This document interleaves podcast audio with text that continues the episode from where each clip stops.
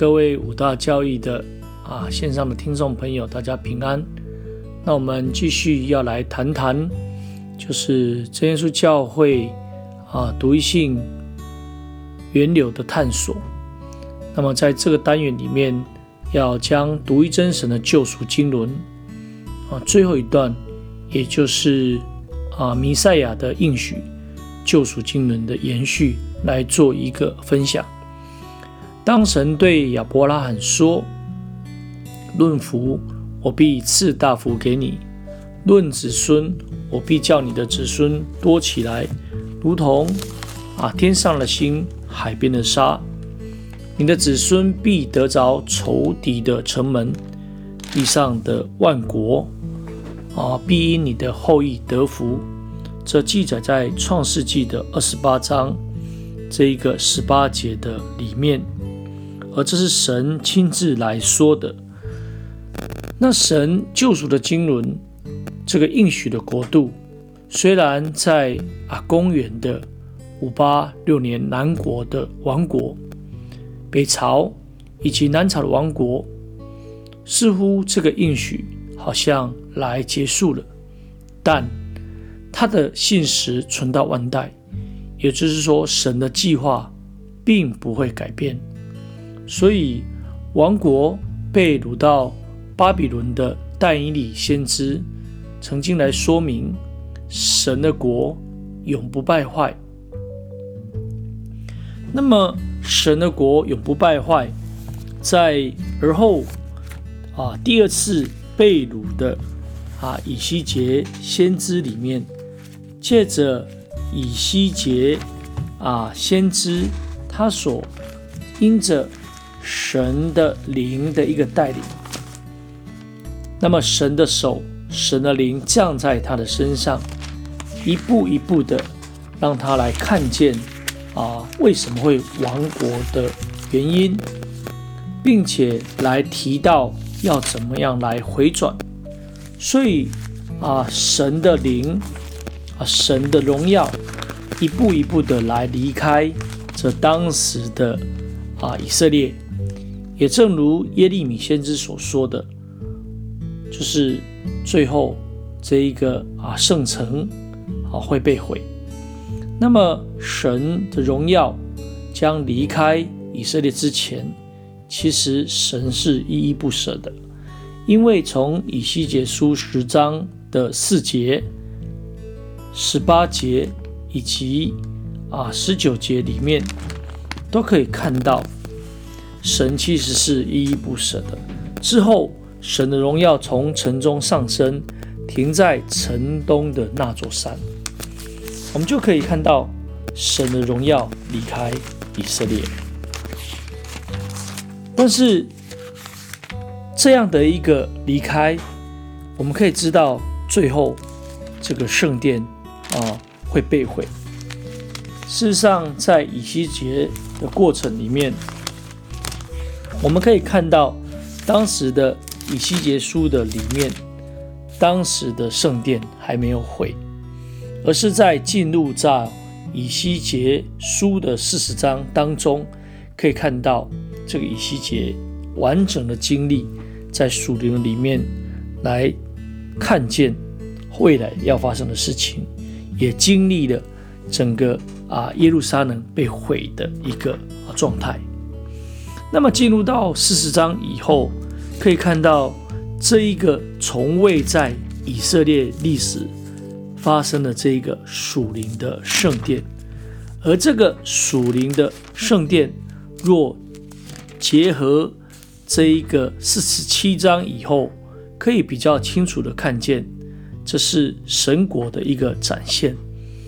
那么在但以理先知来预言。神的国永不败坏，而这个以西结所看到的，从未发生在属世的现实界的这一个世界里面。那么，这个未曾发生在属世所建立的这圣殿，其实当中有水，或者是对未来有一个预表性。那事实上。用基督国度的救恩来看，事实上，旧约的预言就可以看出，弥赛亚将出自犹大支派，借着童女怀孕生子，而且出生的地点在伯利恒，非常的清楚。包括弥赛亚将要受害、遇害，甚至弥赛亚会来掌王权。在旧约的先知所说的这些预言，都在在的指向弥赛亚，而弥赛亚预言也完完整整的记录在旧约圣经里面，等候基督降生，应验在他的身上。那么以西结书的内容，也就是这个圣殿，又或者是说国度未来的一个出现。那么从亚当到挪亚。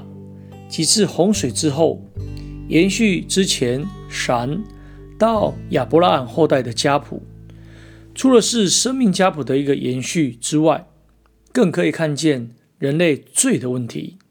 但是神救赎经纶的一个实现，神按着他的计划，让人能够因着遵守他的命令而得到生命的保守。借着献上供物，借着足坛之后。当这一个啊，约书亚将这个帐幕带进这一个啊应许地之后，那么大卫打下应许地的边界，并且传承给所罗门王来建立圣殿，以及而后的联合以色列王国。也因着人罪性的问题，所以国度经历了分裂，并且亡国。但是神却借着而后的先知。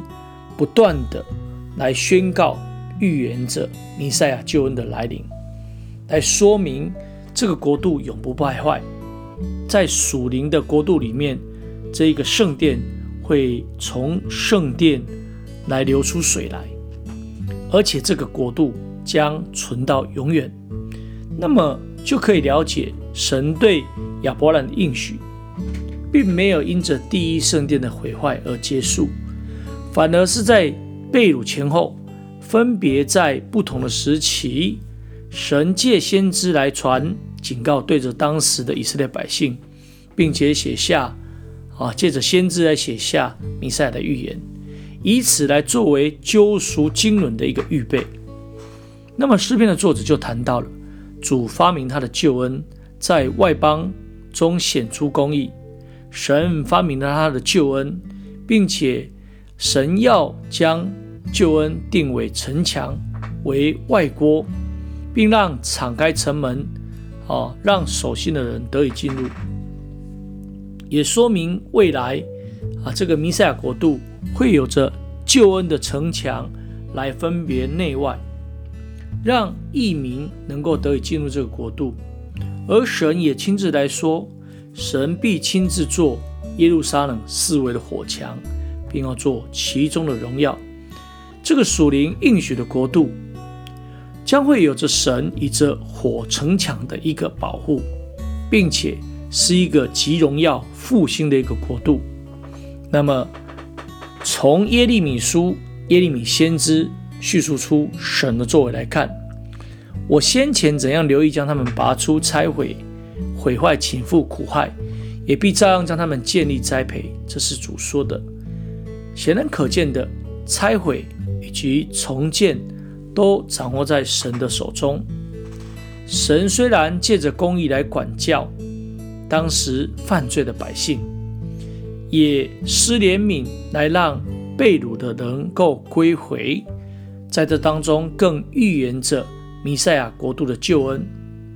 其实都是神亲自计划的救赎经纶。目的就是要拯救人脱离罪恶。那么，耶稣的降生，也就是救赎计划的一个应验。感谢主。那我们今天的分享就到这里，